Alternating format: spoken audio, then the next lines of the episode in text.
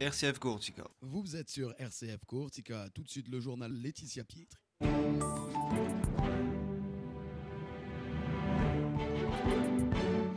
Mesdames, Messieurs, bonjour. L'actualité en Corse avec une question orale hier de Jean-Félix Aquaviva au sujet du risque de pollution en mer après qu'un bateau ait perdu un conteneur contenant de l'acide au large des côtes ligures.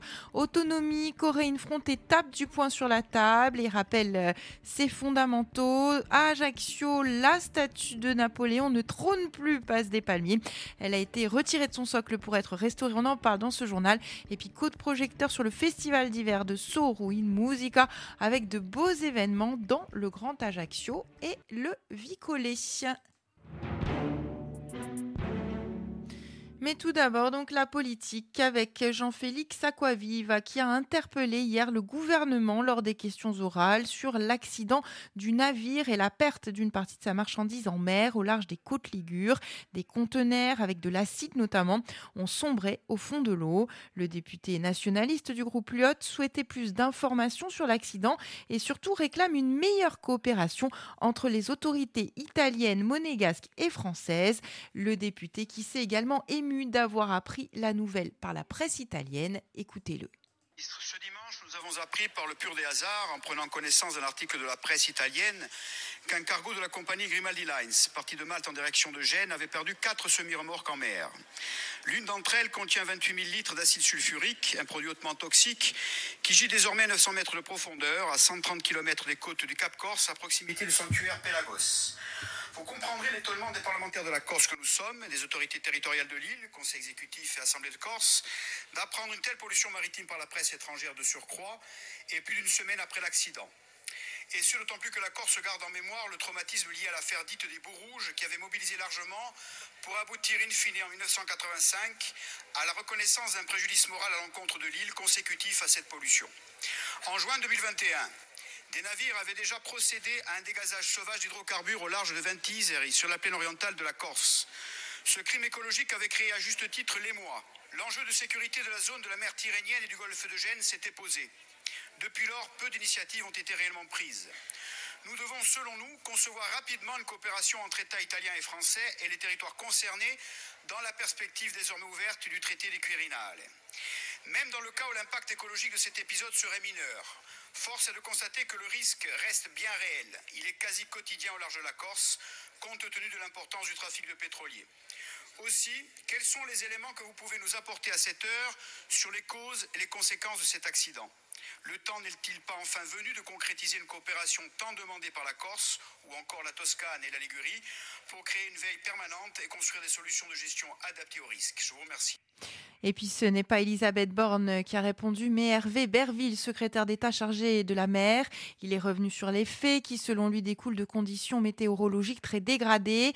L'enjeu que vous avez mentionné, celui de la coopération tripartite avec l'Italie et Monaco, qui a permis la réalisation, a dit le secrétaire d'État, d'un signalement aux autorités françaises en vue de mesurer les impacts environnementaux de cet incident. Selon Hervé Berville, le CEDRE, le Centre de documentation de recherche et d'expérimentation sur les pollutions accidentelles des eaux considère que la pollution est très circonscrite, eu égard, dit-il, aux caractéristiques de l'acide sulfurique et à l'importance de la masse d'eau considérée. Il n'y aurait donc pas d'impact sur les côtes corse, a martelé le secrétaire d'État. Enfin, concernant cet accord tripartite relatif donc à la protection de l'environnement marin et côtier, Hervé Berville a demandé que ces éléments soient systématiquement transmis à la préfecture maritime de Méditerranée et au ministère de la mer, même pour un risque de pollution limité. Nous devons, avec les collectivités les élus corses, disposer en temps réel de tous les éléments d'information. J'écrirai donc dans les prochaines heures aux autorités corses pour leur notifier un nouveau dispositif qui rendra les remontées d'informations plus efficientes. Fin de citation. Autonomie avec la mise en garde de Coréine Front. Et lors d'une conférence de presse, le mouvement indépendantiste a martelé que la question corse ne saurait faire l'objet d'une quelconque transaction politicienne à minima.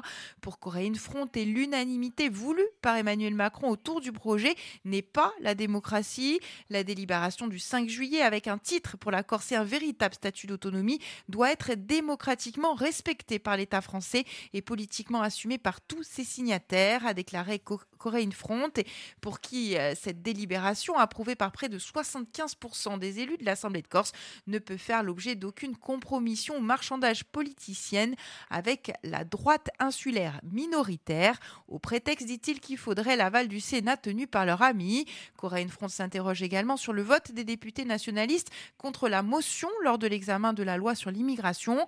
Par ce vote, dit-il, ils ont activement participé à une tentative de sauvetage du ministre Darmanin en échange de quoi interroge Coréen Front et la résolution de la question corse n'est pas conditionnée par le maintien ou non d'un ministre ou d'un homme. Coréen Front qui dénonce également une vente à la découpe du projet qui se dessine avec, dit-il, une métropole qui façonnera Ajaccio, pas de reconnaissance du peuple, un statut de résidence à la place de résident. Coréen Front prévient, nous substituerons à l'échec de la voie parlementaire le rapport de force populaire historique et légitime grâce auquel nous avons arraché toutes les précédentes avancées. Fin de citation. Ajaccio, Napoléon ne trône plus place des Palmiers pour l'instant.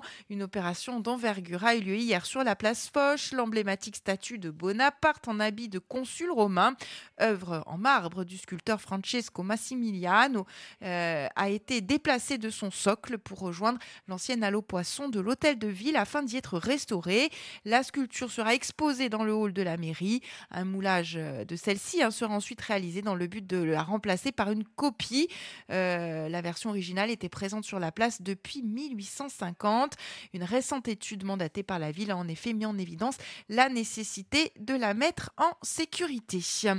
Le festival d'hiver de Sorouin Musica, ce sera du 20 au 23 décembre avec des animations musicales et des concerts dans le Grand Ajaccio et le Vicolé. L'association qui lance également un appel à l'aide faute de subventions.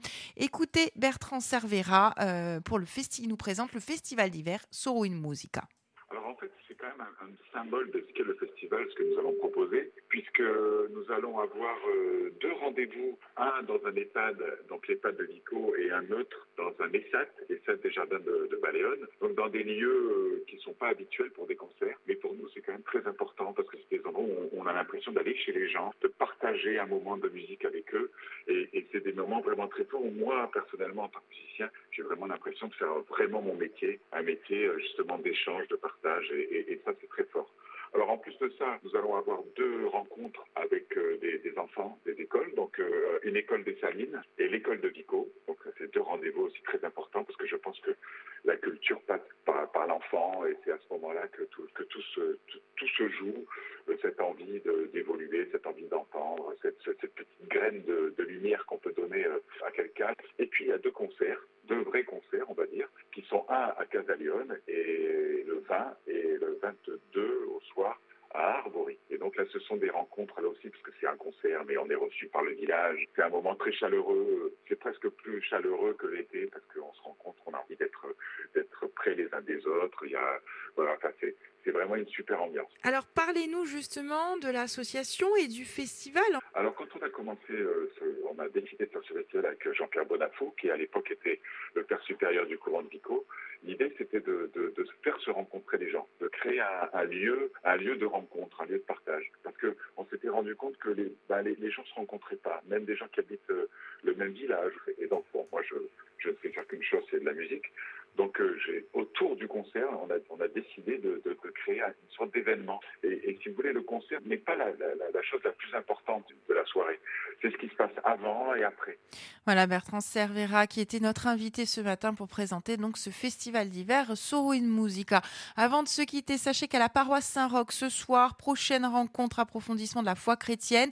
Donc, c'est la paroisse Saint-Roch à Ajaccio, à partir de 19h, dans la bibliothèque paroissiale. L'enseignement portera sur le mystère de Jésus et Marie et de l'Église avec l'abbé Tomei. Voilà ce qu'on pouvait dire sur l'actualité. À présent, on prend des nouvelles du temps.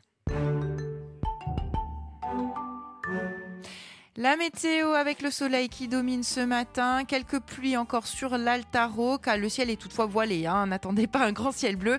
Dans l'après-midi, des orages annoncés sur la plaine orientale. Ailleurs, même programme, ciel voilé. Le vent faiblit, il reste sensible quand même ce matin sur le Cap Corse. Prudence. Les températures 4 à 14 ce matin, 9 à 16 cet après-midi. Très très belle journée à l'écoute de nos programmes.